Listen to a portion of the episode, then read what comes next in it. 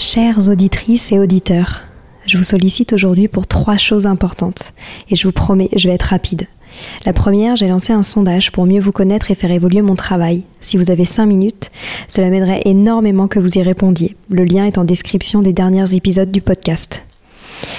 Deuxième point, gagner ma vie avec le podcast est un gros challenge en ce moment. Pourtant, vous êtes de plus en plus nombreux ici. Alors si vous avez des contacts d'entreprise ou de fondations dans l'enfance, dans l'éducation, dans l'enseignement, dans la transmission, n'hésitez pas à m'écrire sur Instagram ou sur LinkedIn. Et enfin, si ce n'est pas déjà fait, abonnez-vous au podcast sur votre plateforme d'écoute préférée en cliquant par exemple sur suivre sur Apple Podcast ou s'abonner sur Spotify. Cela m'aide beaucoup à remonter dans les fameux algorithmes des plateformes. En tout cas, je tenais à vous remercier infiniment d'être toujours aussi nombreux à nous écouter. À très bientôt.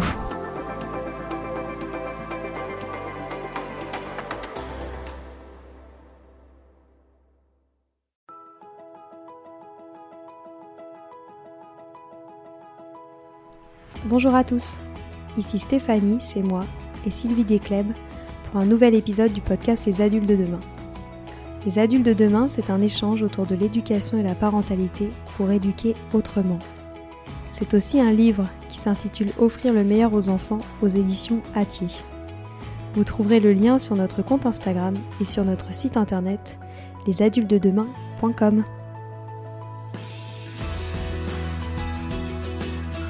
cet épisode, j'ai eu envie d'évoquer avec vous une pédagogie à laquelle je m'intéresse beaucoup depuis quelques années, qui s'appelle la pédagogie Reggio. En effet, je vous expliquerai plus loin pourquoi, mais je pense qu'elle est très complémentaire à la pédagogie Montessori et apporte euh, des choses différentes et donc euh, qu'il est très possible de la mettre en place soit à la maison, soit en crèche, soit à l'école. Nous avons déjà commencé à le faire à l'école euh, Montessori Athéna que j'ai à Bailly et cela fonctionne très bien avec les enfants qui, ont, qui en ont retiré beaucoup de choses. Donc, euh, je vais d'abord évoquer avec vous l'origine de cette pédagogie Reggio. Donc, c'est un courant éducatif qui a vu le jour en 1946, donc après la Deuxième Guerre mondiale, dans le nord de l'Italie, dans une ville qui s'appelait Villa Cella. C'était un gros village qui dépendait de la commune de Reggio Emilia. C'est pour ça que vous entendrez aussi souvent parler de la pédagogie Reggio Emilia. Avec l'argent qu'ils avaient gagné par la revente de, véhicules de guerre abandonnés sur leur terre, les habitants ont décidé de construire et de financer leur première école. Elle allait accueillir des enfants de 3 à 6 ans avec un concept éducatif où euh, la culture, la démocratie et la liberté étaient les mots-clés. L'école de la Villa Sella a rencontré des, adeptes et de nombreuses écoles autogérées ont alors ouvert leurs portes, mais leur survie financière était fragile, donc ils ont fait appel à la mairie pour que ces écoles deviennent publiques. Le conseil municipal de Reggio a alors confié le projet éducatif à Loris Malaguzzi, M-A-L-A-G-U-2-Z-I, qui était un homme persuadé qu'il était urgent de construire des écoles adaptées aux enfants plutôt que de perpétuer un système éducatif dépassé. Donc Loris Malaguzzi, c'est un humaniste, il était instituteur et psychologue de formation, et il était convaincu des potentiels immenses dont les enfants disposaient et qu'il était important de, les développer tous ensemble. Donc il a fait un travail très important que l'on retrouve dans une œuvre, l'exposition des 100 langages, qui parcourt le monde depuis plus de 20 ans. Je vais vous lire ensuite un extrait de ce projet qui me semble très très beau. Donc à Reggio, la participation des parents et des habitants est, essentielle dans les écoles. Elles existent encore, hein, bien sûr. Par exemple, les industries de Reggio s'engagent à apporter leur chute de production aux écoles afin que les enfants les transforment en œuvres artistiques. Donc à ses débuts, cette pédagogie se heurte à une certaine méfiance. Donc les enseignants sont vont faire classe en plein air au centre de la ville de Reggio Emilia une fois par semaine. Donc cette pédagogie s'est construite à partir des grands principes pédagogiques de l'éducation nouvelle, auxquels sont greffées les idées anticonformistes de Loris Malaguzzi, qui a toujours préféré que la pédagogie garde le nom de la ville de Reggio plutôt que le sien. Le courant Reggio reste ainsi ce qu'il avait été à l'origine, une œuvre communautaire populaire et en constant mouvement. Louis Malaguzzi a d'ailleurs été assisté par des collaborateurs aussi impliqués que lui dans la construction de cette pédagogie Reggio, comme Vea Vecchi, Carla Rinaldi et Gianni Rodari. Pour moi, une des choses les plus importantes et qui est la base euh, pour bien comprendre cette pédagogie, c'est euh, ce texte que je vais vous lire euh, tout de suite, qui a été écrit, ce poème plutôt, de Loris Malaguzzi et qui me semble vraiment très parlant. Les 100 langages de l'enfant. L'enfant est constitué d'une centaine. L'enfant dispose d'une centaine de langues, de cent mains, d'une centaine de pensées, d'une centaine de façons de penser, de jouer et de parler, toujours à 100%. Façon d'écouter, de s'émerveiller à l'amour, sans joie pour le chant et la compréhension, une centaine de mondes à découvrir, une centaine de mondes à inventer, une centaine de mondes à rêver.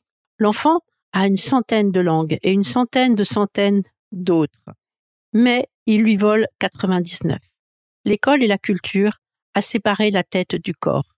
Ils lui disent de penser sans les mains, de faire sans tête, d'écouter et de ne pas parler, à comprendre sans joie, à aimer et à admirer seulement à Pâques et à Noël. Ils lui disent, pour découvrir le monde déjà là et pour cent, ils volent 99. Ils lui disent que le travail et le jeu, la réalité et l'imaginaire, la science et l'imagination, la le ciel et la terre, la raison et le rêve sont des choses qui ne vont pas ensemble. Et c'est ainsi qu'ils disent que la centaine n'est pas là. L'enfant dit Rien à faire. Le sang est là. Donc le nombre d'écoles et de crèches d'inspiration Reggio est aujourd'hui en, constante progression aux quatre coins du monde et le Centre national Loris Malaguzzi à Reggio Emilia forme chaque année des centaines d'enseignants de toutes les nationalités. L'exposition Sans langage continue de parcourir le monde depuis 20 ans et elle connaît de plus en plus de succès et inspire euh, tous les éducateurs qui la, qui la visitent. En effet, vous verrez beaucoup de crèches à inspiration Reggio, d'écoles maternelles d'inspiration Reggio. Après, il est plus difficile de trouver euh, euh, des, écoles complètement Reggio et ça me semble assez normal. Donc, les points essentiels de cette pédagogie vont être évoqués en dessous. Donc, la pédagogie, elle repose sur les expérimentations, les découvertes, les explorations et les ressentis des enfants. On part du principe que chaque enfant est naturellement créatif et intelligent et qu'il convient juste d'encourager sa liberté pour qu'il exprime tout son potentiel. Loris Marlaguzzi est persuadé que l'enfant naît avec énormément de ressources et est capable d'apprendre, de communiquer, d'aimer. Et dès son plus jeune âge, l'enfant cherche à appréhender et comprendre le monde qui l'entoure, et en tant qu'adulte, nous devons l'écouter, l'aider dans cette voie. Je vais vous dire encore une phrase de Loris Malaguzzi que j'aime beaucoup. Les enfants ont besoin de liberté pour apprécier les infinies ressources de leurs mains, de leurs yeux et de leurs oreilles, les ressources des formes, des matériaux, des sons et des couleurs. Donc l'importance dans la pédagogie Reggio n'est pas d'obtenir des résultats concrets, mais de se focaliser sur tout le processus d'apprentissage. Donc sa philosophie repose sur trois grands principes. Le premier, c'est le droit de l'enfant à être écouté, à s'exprimer, à, participer, à être intégré sans distinction. Le deuxième principe est ce qui fait l'enfant avec tous ses potentiels, son expérience, sa créativité et sa recherche de sens. Le troisième est la prise en compte des 100 langages, c'est-à-dire des diverses possibilités que peut avoir l'enfant de s'exprimer. Les adultes, que ce soit les enseignants, les parents, les accompagnants, peuvent laisser la possibilité aux enfants de créer en explorant ces différents langages et en les encourageant. Une des idées clés, c'est aussi le fait que l'enfant construit lui-même ses apprentissages en fonction de ses intérêts et de ce qu'il découvre à travers ce qui l'entoure. L'adulte n'impose pas des leçons spécifiques, mais va le soutenir dans ses intérêts en lui procurant ce dont il a besoin. Bien sûr, on respecte son rythme. L'enfant peut utiliser les différents moyens qui sont mis à sa disposition, ainsi que les différents langages comme le dessin, la musique, le collage, construire et la langue, bien sûr. Les éducateurs deviennent plutôt des partenaires. Donc ces, adultes observent le niveau de développement de chaque enfant afin de pouvoir créer un programme adapté qui va permettre aux enfants d'être dans la réussite. Et les parents peuvent être très impliqués dans tout cela. L'adulte est là pour créer un environnement de bien-être, de confiance et de dialogue. Il est l'accompagnateur de l'enfant et va mettre à sa disposition le matériel adéquat. Des moments d'échange et de partage sont organisés chaque jour pour que l'enfant soit vraiment actif de ses apprentissages. et les progrès effectués par l'enfant sont racontés aux parents. L'environnement dans lequel va évoluer l'enfant, que ce soit la crèche, la salle de classe, la maison même, a une très grande importance car il est considéré comme le troisième enseignant. Il doit être, comme l'éducateur, esthétique, soigné, accueillant et chaleureux. Cet environnement, c'est un espace où l'enfant va pouvoir explorer toutes les ressources installées par l'adulte.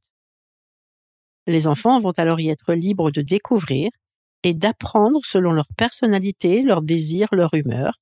Ils vont pouvoir y utiliser les fameux sans langage de leur potentiel. Quand on parle environnement, on évoque aussi l'extérieur, car l'observation et l'exploration de la nature chez Reggio sont très importantes et sont utilisées comme un support pédagogique qui va permettre d'expérimenter et d'avoir une bonne connaissance du monde. On peut aussi mettre en relation l'enfant avec la nature par l'intermédiaire d'utilisation de matériaux naturels qui vont développer ces cinq sens, comme par exemple le bois, les pierres, l'argile, qui vont permettre aussi le développement de la créativité de l'enfant. C'est une véritable pédagogie de la nature par laquelle on va favoriser la découverte de la flore et de la faune, des couleurs, etc. Dans cette approche, on privilégie les dessins, les matériaux récupérés, les miroirs, les matériaux de qualité, les matériaux naturels tels que les plantes. On met également beaucoup à la disposition des enfants ce qu'ils appellent les loose parts. Les loose parts, ce sont des petits éléments esthétiques qui sont mis à la disposition des enfants pour leur création, qui peuvent être des petits morceaux de bois, des plumes, des bouchons de bouteilles, etc. Et d'ailleurs, je, vous en parlerai dans le deuxième épisode euh, sur ce sujet de la pédagogie Reggio, pour vous en donner euh, euh, différentes possibilités selon différents thèmes. On parle aussi beaucoup d'une chose importante chez Reggio qu'ils ont appelé les atelieristes. Donc c'est surtout au sujet de l'art parce que le lien à l'art dans l'approche Reggio est porté encore une fois par la notion des sans langages de l'enfant.